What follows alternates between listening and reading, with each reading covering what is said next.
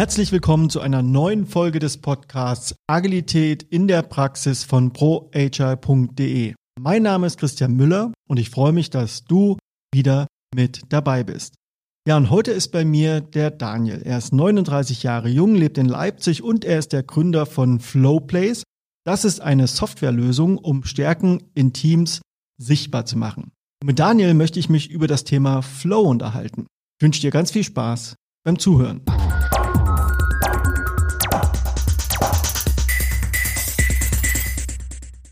Hallo Daniel, schön, dass du da bist. Grüß dich. Hallo Christian. Schön, danke für die Einladung. Wir sind ja hier bei dem Agile Barcamp in Leipzig im Rahmen des Machen Festivals und äh, du hast mich vorhin spontan angesprochen und gesagt, hey, lass uns mal über Flow reden. Und das finde ich natürlich total spannend und deswegen möchte ich zum Einstieg gerne mal erfahren, warum ist Flow so wichtig, beziehungsweise was ist eigentlich Flow? Also Flow kann sicherlich jeder so ein bisschen individuell für sich wiedergeben. Ich würde es als Zustand von tiefster Konzentration beschreiben. Man hat das Gefühl von hoher Produktivität. Man ist komplett bei sich. Man kann seine Stärken nutzen. Man fühlt sich sicher. Man hat einen sicheren Raum. Man schafft viel und das Wichtigste ist, man verliert das Gefühl für die Zeit. An der Stelle merkt man, dass man im Flow ist. So würde ich es zumindest beschreiben. Ja. Wie ist es bei dir? Ja, ich kenne das Gefühl sehr gut. Ich bin ja früher mal Softwareentwickler gewesen und kenne also die Momente, wo Raum und Zeit verschwinden und man sich in einem Problemraum begibt und nach Stunden zu sich kommt und merkt, huch, wo ist denn die Zeit denn, wo ist es denn dunkel draußen? Ich habe aber mal gehört, dass nicht jeder Mensch in einen Flow-Zustand kommen kann. Ist das richtig? Hm, ich würde das anders sehen tatsächlich. Ich glaube, es liegt an den Bedingungen, die bei jedem unterschiedlich sein müssten. Ja, also wenn man die wenn man zum Beispiel die Persönlichkeitsstruktur hernimmt für jeden, ne, gewissenhafte Menschen oder offene Menschen haben andere Zugänge zu diesem Zustand. Ja. Ich würde jetzt mal behaupten, dass ein offener Mensch zum Beispiel viel mehr die Muße braucht, um wirklich seine Kreativität gut ausleben zu können und seine Stärke äh, vorkommen zu lassen. Das beim gewissenhaften, eher gewissenhaften Typen ein bisschen anders aussieht sozusagen. Ja. Und so ist es sehr individuell. Deswegen den Zustand so direkt zu beschreiben, ja, als Ergebnis. Aber wie man da hinkommt, das ist eigentlich der spannende Fall. Der, der führt äh, definitiv zum eigenen Selbst. Ich merke schon, wir bewegen uns hier im Grenzbereich der Psychologie. Wir müssen aber dazu sagen, dass weder du noch ich in irgendeiner Form einen psychologischen Background haben und wir da auch ein bisschen vorsichtig sein müssen, wenn wir über Typologien und äh, solche Themen sprechen. Aber bei mir ist es so, mir fiel es als Kind immer schwer, mich lange zu konzentrieren. Ich habe so viele Gedanken im Kopf gehabt, so viel Fantasie auch gehabt und habe es geliebt, mich draußen zu bewegen. Und dem gegenüber waren, wenn ich mit Lego gespielt habe, dann habe ich diese Flow-Zustände gehabt. Dann war ich ruhig, dann war ich in mir drin, ich habe mir dann eine eigene Welt gebaut, war hochgradig kreativ und genauso ging es mir bei ähnlichen Tätigkeiten in der Vergangenheit. Wenn mir was richtig Spaß macht, auch heute noch, und meine Kreativität gefordert wird, dann bin ich in der Lage, Unglaubliches in kurzer Zeit zu schaffen, aber ich vergesse drumherum alles, was stattfindet. Und wenn ich manchmal andere Menschen das beschreibe, sagen die, das, das kenne ich nicht, kann ich mir nicht vorstellen, wie das ist. Ja, das ist ganz spannend. Also wenn man das betrachtet, dann sind wir doch ein bisschen bei der Psychologie, die in der Arbeit schon eine Rolle spielt. Also die Arbeitspsychologie. Ich würde hier das Spiel mal hervorheben. Also in einem Zustand, wo wir spielerisch tätig sind, also wir sind in einem Team, sagen wir mal, und wir sitzen alle im Sandkasten zusammen, um es mal richtig schräg zu machen, ja. Ähm, wenn wir genauso spielen würden wie als Kind, was komplett selbstlos sich selbst vergisst und einfach über eine Fantasiewelt mit sich beschäftigt ist, was wir ja beobachten können, bei unseren Kindern sehen wir uns, sehen wir das ja letzten Endes. Und das Ganze kann wir auch in der Arbeitswelt sozusagen anwenden, dass man das spielerisch macht, nicht ohne Grund sind auch so Co-Kreation und so, das sind große Themen im New Work-Bereich sozusagen, ne? dass man wieder das dass man den Ernst ein bisschen zurückdrängt und wieder mehr das Spiel zulässt, weil da auch die Anpassungsfähigkeit und die Innovationskraft liegt. Also wenn wir jetzt ein Brettspiel spielen als Beispiel, dann merkt man eigentlich die verschiedenen Dynamiken. Mal gewinnt man, mal verliert man, mal liegt mal vorn, man wird rausgeschmissen. Also man hat mit vielen Emotionen auch die ganze Zeit zu tun, die ist eigentlich, die so ein Team, wenn man das gemeinsam macht im Spielerischen, stetig weiterentwickelt, ist auch strategisch sozusagen anpasst. Und äh, darin liegt, glaube ich, die Power am Ganzen. Ja, also im Spiel sind wir dann sozusagen eher im Flow weil nach der na, nicht nach der Definition, aber nach der Vorstellung, weil wir mehr wir selbst sozusagen sind. Wie bist du denn zu dem Thema Flow gekommen? Also du hast ja eine Softwarefirma gegründet, die also eine Software auch entwickelt, die die Ressourcen, die Stärken von Menschen und Teams ähm, äh, analysieren hilft. Das heißt, das Thema Flow, die heißt ja auch Flow Plays. Das Thema Flow ist omnipräsent. Wie, was ist denn dein Zugang zu dem Thema Flow? Also mein Hintergrund, das haben wir gemeinsam, auch ich bin Softwareentwickler ursprünglich, hatte das studiert und habe viele Jahre in der Softwareentwicklung verbracht, ursprünglich mal Bankensoftware, es mir zu trocken und staubig war von den Prozessen, bin dann sozusagen in den äh, E-Commerce gegangen, Internet-Business, durfte zwei Scale-Ups mitbegleiten, von 50 Mitarbeiter auf 1700 wachsen und das mitgestalten und das als Führungskraft. Ich habe diese Herausforderung angenommen und war damit beschäftigt, how to scale leadership. Und äh, dabei musste ich vor allem mir selbst die Frage stellen, was eigentlich Führung für mich bedeutet und wie ich gerne geführt werden möchte. Und aus dieser Reflexion heraus bin ich auch zum Thema Flow eigentlich gekommen im Ganzen. Also diesen individuellen Zustand, du hast es vor uns genannt, als Entwickler tiefe Konzentration, bis du den Algorithmus hast, wo du sagst, jetzt läuft's, das gibst du rein, das kommt raus, tolle Sache, es funktioniert. High Five mit sich selbst so ein bisschen. Das kann man auch aufs Team übertragen, dass man das kreiert. Und ähm, da konnte ich mich eben stetig ausprobieren in den schnell wachsenden Unternehmen, äh, wo ich das sozusagen aufbauen konnte, dann als Tech-Leader sozusagen. Ganze Abteilungen, das multikulturell auf Basis von Vertrauen, spielerische Ideen einzubringen, ja, und eben den Ernst schon mitzuhaben auf der Betriebswirtschaft, dass es auch darum geht. Irgendwie müssen wir ja auch schon was verdienen in, in dem System. Irgendwie muss es ja einen Profit in dem Sinne für sich äh, abwerfen, dass es in sich zumindest profitabel ist. Aber bei all diesem Ernst dürfen wir das Spiel eben nicht vergessen, weil da zum einen, gerade in der heutigen Zeit, liegt da die Bindung viele Mitarbeiter. Wir merken selber, was im Arbeitsmarkt los ist, wie viel Bewegung ist, eine Masse an Fluktuationen. Viele sind orientierungslos. Viele gehen in die Selbstständigkeit. Das, das hat alles Gründe sozusagen. Ne?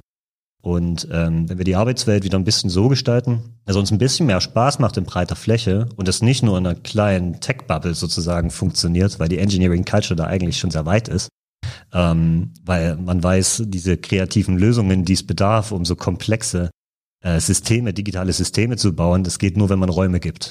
Ja, diese Erkenntnis hat uns in dem Sinne Silicon Valley am besten vorgemacht.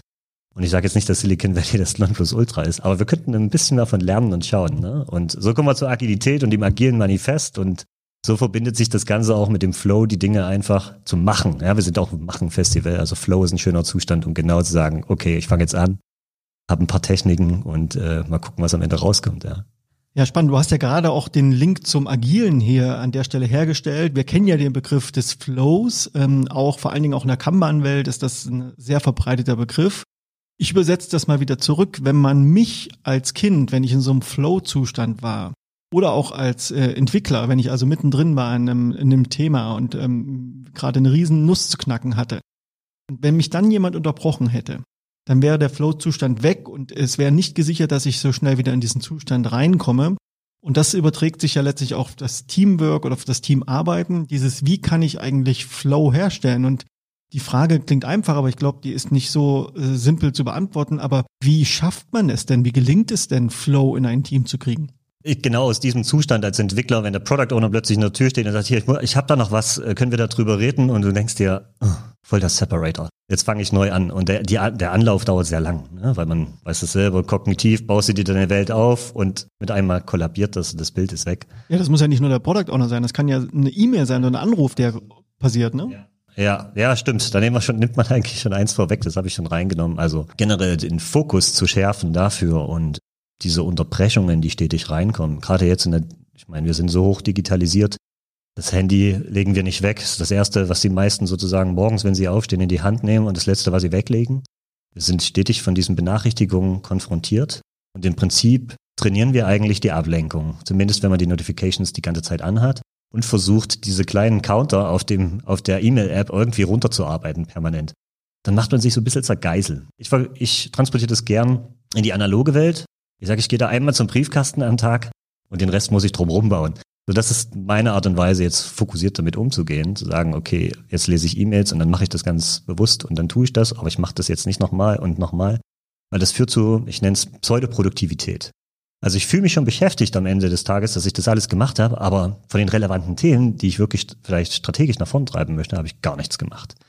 Und jetzt sprichst du ja was ganz Persönliches an, also was dich selber oder jeden und jeder Einzelnen und Einzelne betrifft. Aber ein Team ist ja mehr als eine Person. Und wenn ich mir also überlege, dass da wahrscheinlich dann eine N-Anzahl an Einflussfaktoren da sein können, die für Unterbrechungen sorgen, äh, wenn es schon also schwierig ist, als Einzelperson in einen Flow-Zustand zu kommen, frage ich mich, wie soll das als Team gelingen? Als Team würde ich auch sagen, sieht es ein bisschen anders aus. Also, die, ich sag mal, die gegenseitige Rücksichtnahme, dass jeder äh, Zugang, zunächst müsste jeder Zugang zu seinem Flow-Zustand haben, den auch ein bisschen reflektieren und das wiedergeben. Wie gelingt mir das? Das würde gelingen, indem man sich seinen Stärken eben bewusst ist. Ne? Also der Flow liegt da, wo die Stärke ist. Und äh, wichtig ist, dass man zu seiner Stärke kommt.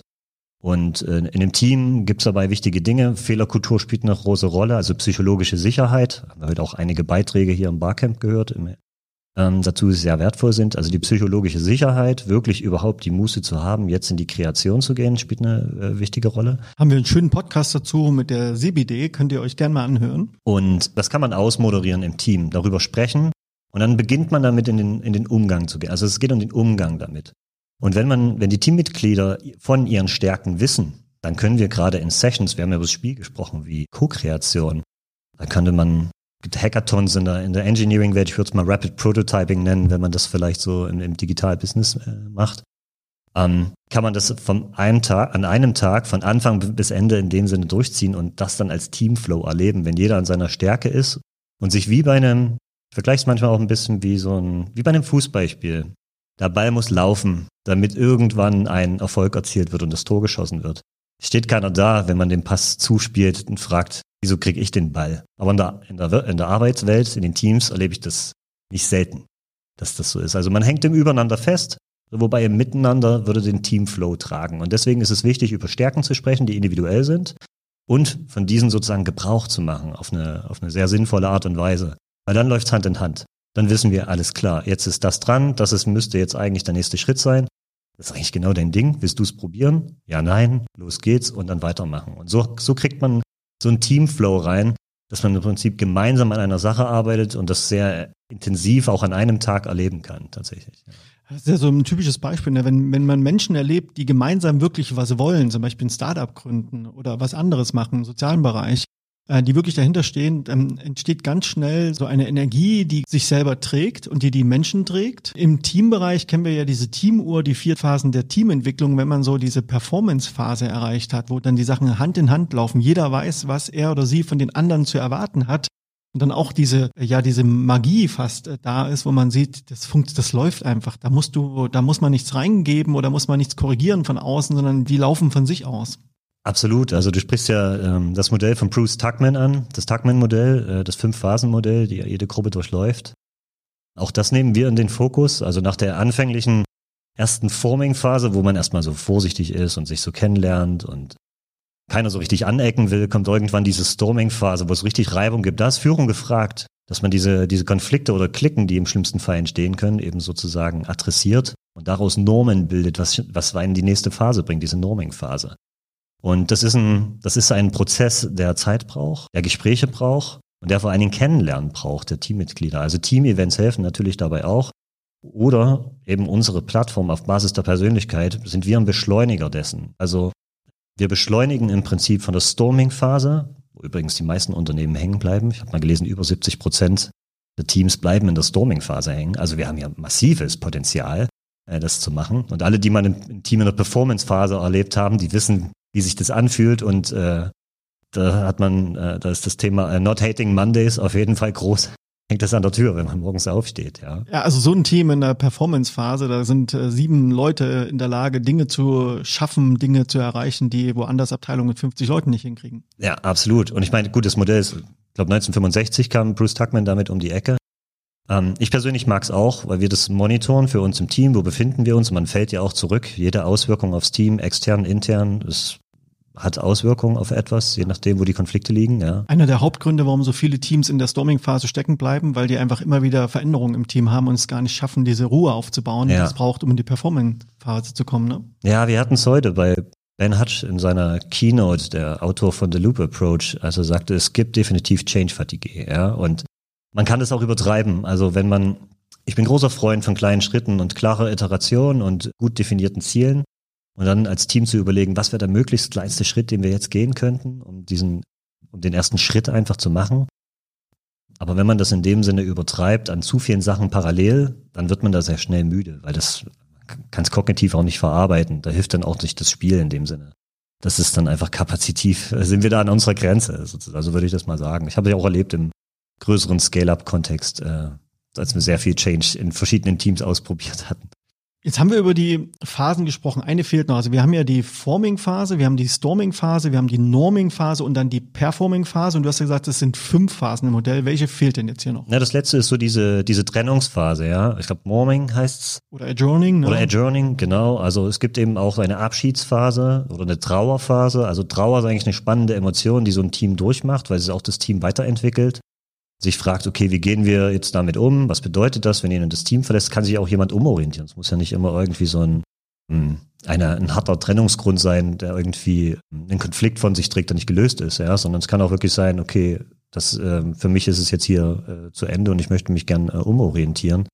Aber wenn man aus der Performing-Phase kommt und merkt, uh, dann sitzt erstmal tatsächlich, aber es ist sehr spannend, äh, darauf aus, aus Führungsperspektive Fokus drauf zu legen, weil da liegt viel Kraft zur Weiterentwicklung tatsächlich. Und ich finde die Phase auch sehr spannend. Die ist sehr kurz. Die wird auch beim, in dem Tuckman-Modell als sehr kurz dargestellt, als Kuchen, wenn man es im Kuchendiagramm sieht, die einzelnen Phasen. Das Bewusstsein über dieses Modell kann also helfen, erstmal grundsätzlich was über die ja, Teamentwicklung äh, zu verstehen und zu lernen. Unser Thema ist ja jetzt trotzdem Flow immer noch und Jetzt frage ich mich natürlich, okay, wenn mir das gelingt, dass ich so ein Team auch Zeit zugestehe, auch Stabilität zugestehe, ähm, in die Performance-Phase zu kommen, wo ja diese Flow-Zustände am ehesten auftauchen, was braucht es denn noch als Team, also neben der psychologischen Sicherheit, um in diesen Flow reinzukommen? Und was sind so typische Showstopper für Flow? Also Showstopper, die ich persönlich sehe, da kann ich nur aus eigener Erfahrung sprechen, ist fehlende Klarheit im Sinne von, was soll erreicht werden und vor allem warum. Wenn ich nicht so richtig das Warum weiß, auf welches Ziel ich hinarbeite, dann komme ich gar nicht so richtig in die Kreation, weil ich es nicht so richtig öffnen kann, das Thema. Mhm. Dazu würde ich noch nehmen, dass diese, das Miteinander in den Teams selbst, also das Verhalten, die Teamkommunikation spielt eine gewisse Rolle. Es gibt dieses Modell der steigere die, die Widerstandskraft des Teams, also ersetze das Ja aber durch ein Ja und oder sag wenigstens konkret Nein, wenn du es meinst. Das hilft und das ist äh, sozusagen, ich nenne es die Sprache auch, die die Progressivität fördert, weil man damit die Gedanken ergänzt und zusammenfügt. Und das können sonst Separator sein, die das sozusagen aufhalten. Also das sind auch noch Themen, das ist auch ein Thema in der Kommunikation, die eine Rolle spielt. Hm. Eine gute Moderation, würde ich auch sagen, gehört dazu, wenn man in dem Teamflow ist, dass man das ausmoderieren kann und die die Fähigkeiten, also die Teams dahingehend befähigt, dass sie lernen, aufzuzeigen, welche Emotion gerade im Raum ist. Also es darf gern hitzig sein. Ja? Die, Im Flow-Zustand gibt es auch Kontroverse. Es prallen Ideen und Meinungen, Perspektiven aufeinander. Aber ein Team müsste die Fähigkeit oder kann die Fähigkeit entwickeln, das auszumoderieren, zu sagen, also ich habe gerade das Gefühl, hier sind Emotionen im Raum, die sind kontra, wir kommen nicht so richtig weiter. Und alleine das zu nennen, wäre schon sehr mature für so ein Team, um darüber hinwegzukommen, um weiter im Flow zu bleiben. Also das sind auch Dynamiken, die ich oft äh, beobachtet habe und wo ich Fokus drauf lege als Führungskraft, dass man die, die Teams dahin befähigt, das zu können, das lernen. Jemand, der in so einer Facilitation-Situation ist, sollte der oder diejenige sich mit solchen Kompetenzen auch ausstatten? Also ich finde, dass Agile-Coaches dabei schon helfen können. Bei meinem letzten äh, Arbeitgeber, bevor ich gegründet habe, hatten wir auch mehrere Agile-Coaches im Einsatz und haben das alles mit Fokus auf Organisationsentwicklung betrieben und die auch in den Teams eingesetzt. Und ich würde sagen, die helfen. Es ist nur die Frage, wie, wie bewusst man sich in der eigenen Übergriffigkeit ist. Ich finde, das ist ein sehr wichtiges Wort dabei. Es ist alles gut gemeint, auch was man als Coach einbringt. Aber bringe ich Guidance und helfe dem Team, sich wirklich zu befähigen oder gebe ich Ratschläge und werte Dinge in der Kommunikation? Ich finde, da unterscheiden sich die Qualitäten der HI-Coaches ein wenig. Es ist ein Bewusstseinsthema wie man das begleitet, dass man nicht zu viel übernimmt mit, du musst das so machen oder macht mal das oder macht mal jenes. Es entwickelt keine Fähigkeit, sondern das Ausprobieren in den Raum oder eher inspirative Fragen zu stellen oder die Dinge aufzuzeigen und zu sagen, jetzt sehen wir diesen Fakt im Team oder diese Emotion, was ich meinte, im Konflikt. Was, was, was würdet ihr jetzt tun, um weiterzukommen? Und daraus wieder in eine Diskussion zu gehen, sodass die Teammitglieder merken, ach, lass mal das ausprobieren, vielleicht kommen wir damit in Zukunft besser zurecht, weil dann musst du das Thema nicht nochmal aufmachen. Ja. Also manch, bei manchen HR-Coaches hatte ich dann erlebt, ist es auch so ein bisschen, es ist ein Dilemma, also auch die einzelne, die, äh, die Daseinsberechtigung manchmal als Rolle in, in Frage stellt. Ich finde, an der Stelle ist es wichtig, dass man die Rolle des HR-Coaches im Zweck gut definiert, dass es darum geht, genau diesen Zustand herzustellen und darüber hinaus zu halten, gar nicht unbedingt immer weiterzuentwickeln, sondern allein das Halten ist viel Arbeit, ja. Wenn du so ein Team in der Performance-Phase hast, Äh, je länger du diesen Zustand halten kannst, es ist eine Menge Arbeit auf jeden Fall. Also Teamarbeit in sich. Ne? Das ist, für mich kommt da schon wieder dieses Spielthema auch mit rein, ne? weil es hat eine andere Qualität, ob mir jemand das Spiel vorsetzt und sagt, du musst jetzt dieses Spiel spielen, ja, das ist die eine Seite der, du hast es ja Agile Coaches jetzt genannt, oder die andere Seite ist, dass ich einen Rahmen kreiere, der einlädt dazu, aus den Dingen, die da sind, was zu kreieren. Und da entsteht ja auch dieses am ehesten dieser Flow-Bereich und das ist auch sinnvoll, sich als Agile Coach oder wie auch immer man sich da definiert, sich das klar zu machen, was zieht und was schiebt in dem ganzen ja. Prozess. Ne? Ja, absolut, absolut. Also Ratschlag hilft auch. Ich sage nicht, dass es gar nicht sein sollte, aber es muss wohl dosiert sein, damit das Team das genau entwickeln kann. So würde ich das auch meinen. In der Kanban-Welt wird Flow ja als was Prozessuales ähm, verstanden. Das heißt, wie kann Arbeit bestmöglich durchs System fließen? Ja, was also erstmal die Menschen erstmal kurz rausnimmt aus der Betrachtung und eher das System betrachtet, wo sind sozusagen Hindernisse, Hürden, ähm, Engpässe. Und ähm, nur um diese Begriffsklärung nochmal zu haben, wenn du über Flow sprichst, geht es dir um Menschen und die Zusammenarbeit von Menschen und das sozusagen das innere Befinden in, in der Arbeit. Und andere, die im agilen Kontext von Flow sprechen, meinen aber auch den Prozess, dass der fließen kann, dass Arbeit möglichst ohne Unterbrechung durch das System durchfließen kann. Ja, ich würde sogar noch einen Schritt darunter gehen, äh, auf die Philosophie von Kanban schauen und äh, Kaizen ansprechen. Kaizen ist, ist in dem Sinne nur die Philosophie, die das betrachtet der kontinuierlichen Veränderung, aber es grenzt sich nicht ab. Kanban grenzt dann ab als Technik, als Framework, explizit. Vier, fünf explizite Regeln, die es gibt, ist für äh, sehr, ich würde sagen, für Teams, die schon länger zusammenarbeiten, sehr gutes Modell. Teams, die frisch zusammengestellt sind, brauchst ein bisschen mehr. Da finde ich ein Scrum manchmal besser. Aber im Endeffekt entscheidet das Team, ja. Also was ich erlebt habe in den, ich habe in Summe in den letzten zehn Jahren mit 70 Entwicklungsteams zusammengearbeitet. Und was ich beobachtet habe, am Anfang hat man es drüber gestülpt. Wir machen jetzt agil und wir nutzen jetzt das Framework und das ist es. Und das ist der komplizierte Weg.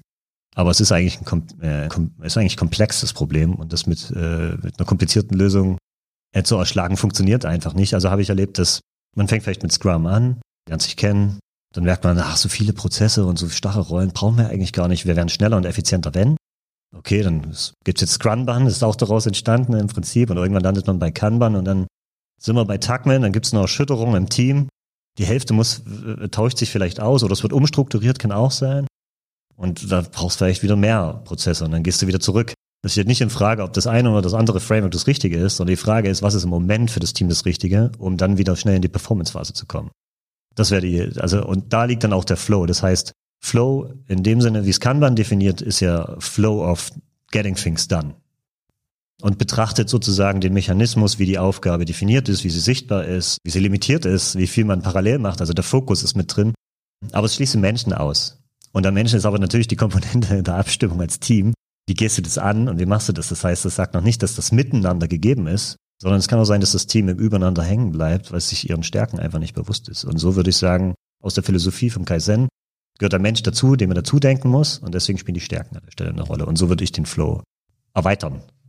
Und ich glaube, es bedingt sich gegenseitig. Ja? Also der prozessuale Flow genauso wie der menschliche und auch der Teamflow. Und nur wenn beides miteinander im Einklang ist, im Flow ist, glaube ich, kann das wirklich funktionieren, weil was nützt mir der perfekte Prozess, wenn die Menschen nicht das, äh, das Gefühl haben, sich hier treiben lassen zu können oder sich hier weiterentwickeln zu können. Lieber Daniel, hast du das Gefühl, dass wir im Flow waren? Also ich würde sagen, ja, also hat sich gut angefühlt. Lief gut, cooles Thema und äh, freue mich immer drüber zu sprechen und da auch andere Meinungen dazu zu hören, wie das andere sehen. Bin ich sehr gespannt. Ja. Wir sind am Ende der Folge angekommen und dass die Zeit geflogen ist, äh, wie nichts, zeigt mir, dass ich auch das Gefühl habe, dass wir im Flow waren. Vielleicht abschließend ähm, gibt es so einen markanten Tipp, was dir hilft oder was du oft beobachtet hast, was vielleicht auch in einem Team helfen kann, wirklich in den Flow zu kommen. Jeder sollte sich seiner Stärken bewusst machen und sollte die Stärken seiner Teammitglieder am besten studieren. Das würde uns am stärksten helfen. Bleibt mir nur noch zu sagen, vielen, vielen Dank für deine Zeit und für die Einsichten und deine Betrachtungsweise zum Thema Flow. Und das hat auch bei mir einige Erinnerungen geweckt im positiven Sinne. Deswegen also schön, dass du dabei warst.